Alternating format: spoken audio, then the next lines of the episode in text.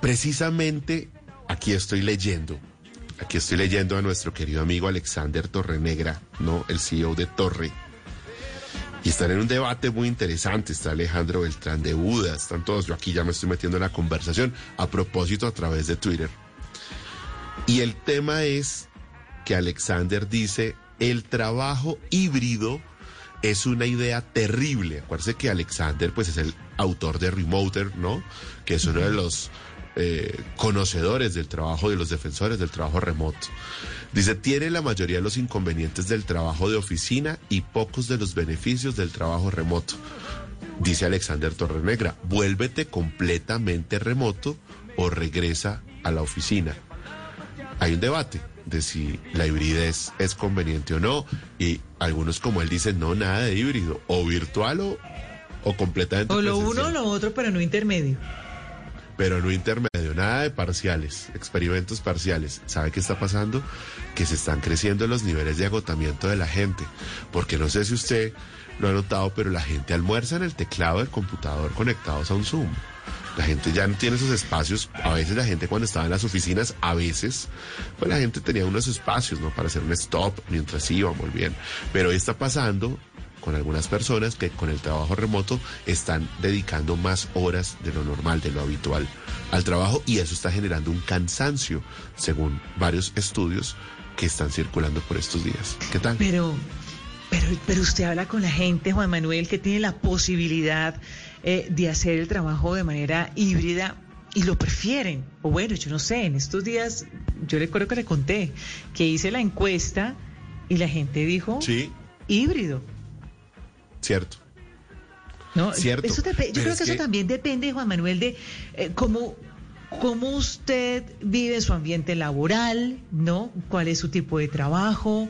¿Cómo le rinde más? ¿Cómo se encuentra en la casa? Eh, si usted define también unos horarios en la casa para trabajar y pone unos límites, porque es que creo que ahí eh, hay gran parte del problema. Es si son las 10 de la noche y sigue trabajando, bueno, nosotros estamos trabajando. Nosotros pero eso es distinto. workaholics. Somos un caso, somos un margen de error, no crean. Sí, sí, No eso es distinto, ese trabajo es distinto. Estamos aquí para que ustedes descansen, allá en todos los lugares de Colombia maravillosos desde donde nos escuchan, para que descansen.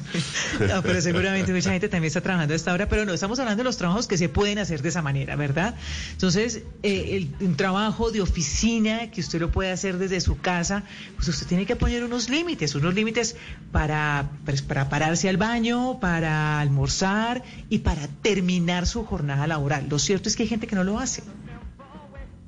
Pues mire, eso precisamente es lo que están analizando algunos estudios que a donde han llegado es a que está creciendo ese fenómeno eh, de cansancio de trabajadores fundamentalmente del sector tecnológico que están dedicando más horas a sus actividades laborales. Nos vamos a conectar con Carlos Espontón, quien es el director de Ciencias del Comportamiento en Hierbo y que precisamente tienen estrategias para reducir esos niveles de cansancio laboral o de burnout, para que usted lo tenga ahí, Ana Milena, en la lista, por si se le llega a presentar ese síndrome y sepa cómo manejarlo. Esperemos. que- Carlos, buenas noches, bienvenido a Blue 4.0. Buenas noches, Juan Manuel, Ana, Milena, ¿qué tal? ¿Cómo están? Es un gusto escucharlos. Ah, Gracias a usted por Gracias, acompañarnos. Oiga, Carlos, bueno, empecemos a explicar esto en detalle. ¿En qué consiste este síndrome? Sí, ahí tal como lo relataban ustedes y como lo vivieron los trabajadores en estos últimos años, el síndrome del burnout hace alusión al estrés crónico producido por causas laborales, donde la persona, tal como decía Ana Milena, no encuentra límites que le ayuden a recuperar ese desgaste energético que la persona al trabajar, dado su esfuerzo en el trabajo, se va desgastando y al no tener espacios de recuperación o de descanso y desconexión con el rol laboral, ahí aparece ese ag- agotamiento, esa sensación de levantarse a la mañana con poca fuerza o ganas para ir a trabajar y llegar a la noche y acostarse en la cama también con esa sensación de cansancio o hastío porque solo se dedicó a trabajar ese día, ¿no? Eso, una cosa es que te pase un día, otra cosa es que te pase varios meses. Ahí uno ya entra en este síndrome. Burnout significa quemado, hace alusión a la cabeza a la cabeza del fósforo quemado que una vez que uno lo encendió ya es difícil volverlo a usar, porque esa es la, la metáfora que usaron los trabajadores encuestados en las primeras investigaciones que se hacían por, por este estrés crónico en el trabajo, donde las personas decían, me siento quemado, pero básicamente ese agotamiento por estrés crónico, y terminan una sensación de desvalorización, de sentir que el trabajo no tiene valor para uno, y que producto de esa insatisfacción que uno poco a poco va teniendo, ¿no? Claro, ¿qué es lo que está sucediendo entonces? Que las, con el sector tecnológico, que la gente está trabajando más horas de lo acostumbrado, de lo normal. Eh, ¿Por qué? ¿Es por esta cuarta revolución industrial? Porque en la programación la gente tiene tareas más largas, porque las metas de cumplimiento son mucho más aceleradas que en otros sectores. Sí, ahí nosotros para poder ver esa hipótesis y responder a la pregunta que nos formulas, y lanzamos un, cuestionario al mundo Haití con ítems que ya están validados a nivel científico internacionalmente y, eh, tenemos una muestra que comprende 33 países y más de 32 mil trabajadores, ¿no es cierto?, que han respondido ese cuestionario y han recibido un feedback con algunas recomendaciones según su nivel de riesgo de burnout. Y ahí encontramos que dos de cada cinco trabajadores muestran un alto nivel de burnout en estos 33 países, ¿no? Y que la mitad, casi la mitad. Yo, yo quisiera, Carlos, que antes de que se me fueran las cifras, porque tengo lluvia de preguntas, yo quisiera antes entender un poco ese diagnóstico. Mire, tengo una pregunta muy interesante que me hace aquí alguien y es la, la depresión que sienten algunas personas, el agotamiento o qué síntomas son los que caracterizan ese burnout.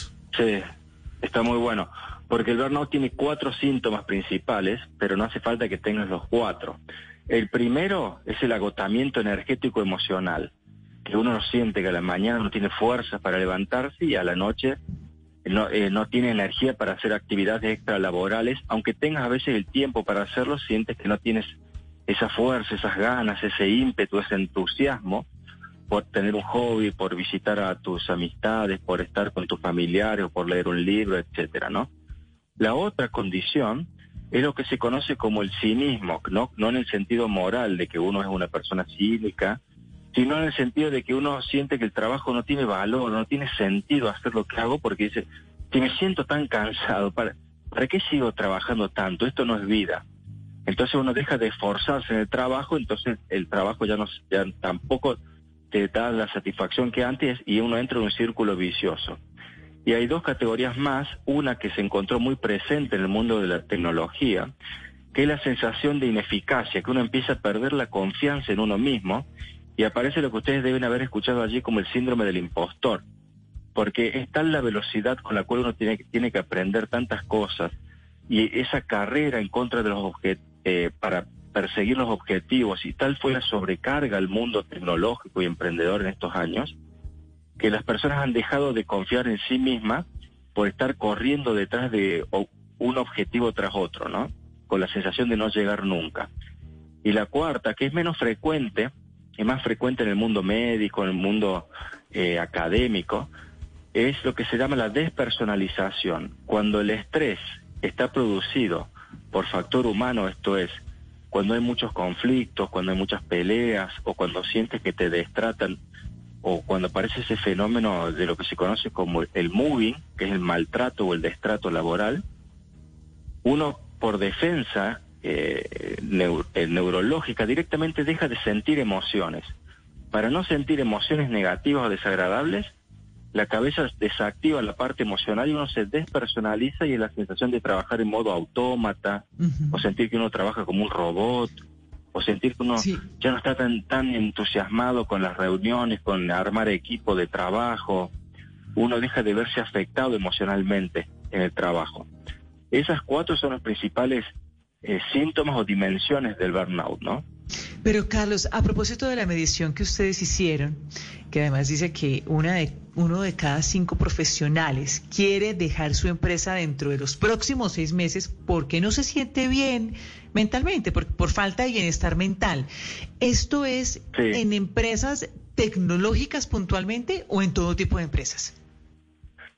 ahí es, en, las empresas tecnológicas, eh, uno de cada dos personas que tiene burnout mm. quiere dejar su empresa. Y uno, de cada cinco, tenga o no tenga burnout, quiere dejar la empresa porque es una industria con alta rotación. Pero lo que hemos encontrado nosotros que la mitad de esa rotación es por estos estados de agotamiento y pérdida de sentido en el trabajo. Y en, y en ese sentido, ¿ustedes hicieron la medición para hombres y mujeres, pues, diferenciando los hombres y las mujeres? ¿Cuál es el resultado? ¿Se sienten más agotadas las mujeres? Pues me imagino que el tema tecnológico es complejo, porque claro, entonces estamos en casa y en casa están los niños y, las tareas de la casa, me imagino. Exacto, es como decías eh, hace unos minutos, Ana, que eh, esos límites difusos de los roles laborales y otros roles personales, familiares este, y vinculares ha hecho que eh, los, niveles de burnout sean más altos en mujeres que en varones. Por ejemplo, hemos encontrado que el riesgo de burnout, cuando medimos el riesgo de burnout, el 46% de las mujeres tiene un riesgo alto de burnout. En cambio, el 38% de los varones tienen ese nivel de riesgo. Y está dado por otros, eh, otra herramienta que nosotros hicimos también para medir a nivel internacional, que es que mide la relación o la fricción o la sinergia entre los roles laborales y los roles personales, lo que se conoce como el work-life balance, ese balance entre el trabajo y, la casa, eso se perdió. Mientras más límites difusos, mientras menos libertad para poder elegir los horarios para trabajar y frente a esa invasión, porque en el mundo de la tecnología, es, eh, así como la, al trabajar desde la casa, la computadora está a las 24 horas prendida, pero también el, cerebro de esa persona está a las 24 horas conectado con el trabajo.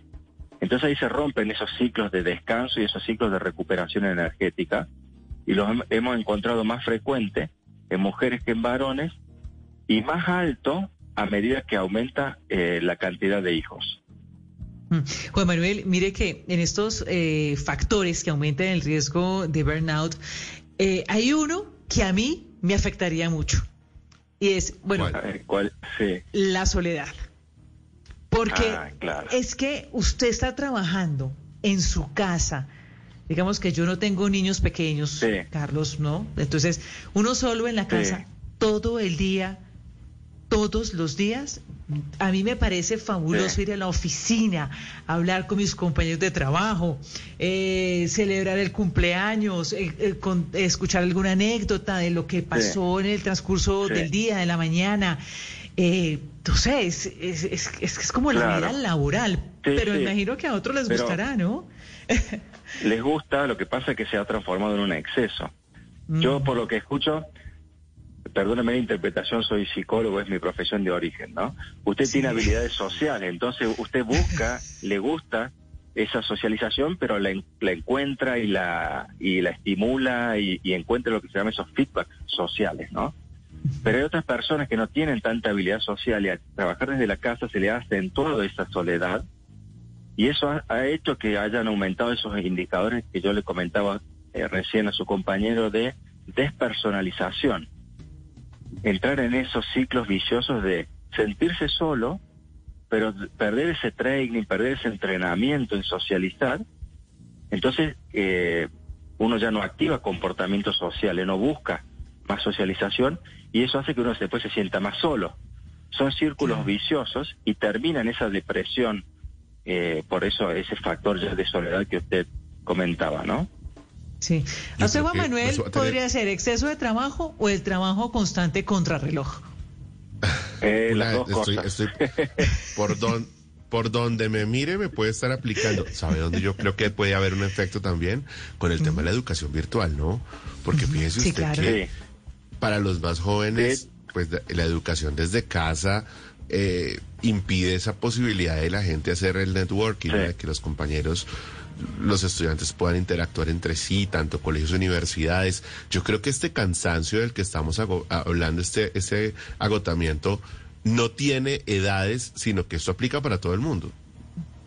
Aplica para todo el mundo y también hay, como usted lo indica, un factor eh, generacional. Por ejemplo, los trabajadores baby boomers que tienen eh, más de 50 años, que no significa que, ah, que no han nacido junto con Internet, sino que han, han tenido que aprender a lo largo de la vida a actualizarse permanentemente para estar eh, aprendiendo tecnología. Ellas, eh, eh, no digo todo, todos los baby boomers, sino que en su mayoría han sufrido también este agotamiento adicional por tener que acelerar su aprendizaje en el uso de las tecnologías. Y las generaciones menores, como por ejemplo la generación Z o los millennials, no tienen miedo en aprender una nueva herramienta, en, en, meter su dedo en el celular y ensayar y probar y aventurarse a tener nuevos aprendizajes porque saben que existe el control Z y lo resuelven y lo y vuelven para atrás y nada se rompe. Pero aquellos que son baby boomers tienen miedo de tocar esa herramienta digital por miedo a cometer un error y no saber cómo resolverlo.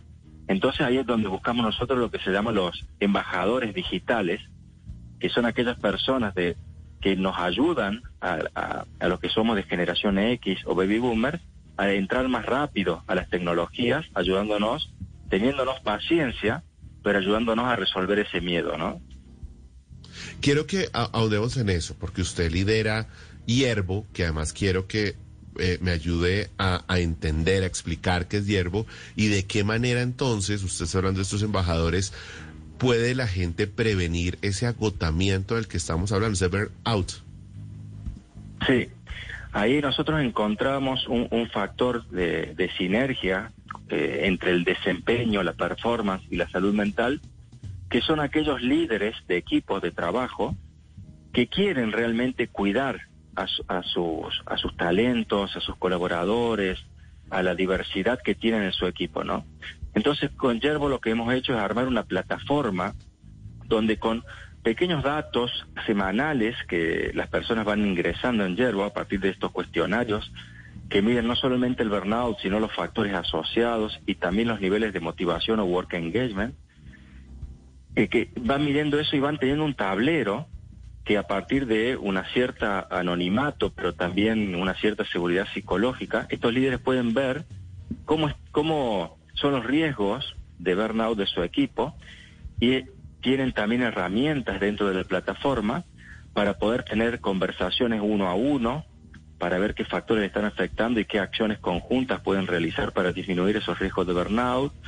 Y también tienen otras recomendaciones individuales, eh, porque es una plataforma educativa para poder este, traquear, o sea, medir frecuentemente estos riesgos y conocer más sobre qué nos hace entrar en burnout o qué nos protege del burnout. Y eso lo vamos metiendo dentro de esta herramienta digital, ¿no? Bueno, pues ahí está eh, Carlos Espontón, director de Ciencias del Comportamiento en Yerbo, que nos acompaña esta noche para entender este mundo del burnout, que yo creo que está más presente en la gente de lo que creemos y que pues es consecuencia justamente de este trabajo remoto, esta obsesión por hacer todo ya, todo rápido, de emprender, Ana Milena. Yo creo que esto va a afectar muchísimo a los emprendedores también. Eh, y que la gente... Muy importante identificarlo, Juan Manuel. Identificar si usted tiene o no tiene agotamiento para saber qué hacer o, pues, para, para tomar medidas, porque el agotamiento extremo, las consecuencias son difíciles me parece muy importante, sobre todo porque está presente en la industria tecnológica. Carlos, gracias. Muy bien, muchas gracias Juan Manuel, Ana Milena. Ha sido un gusto conversar con ustedes. Igualmente. A usted, gracias por acompañarnos. Bueno, Ana Milena, en minutos vamos a hablar de emprendimiento aquí en Blue 4.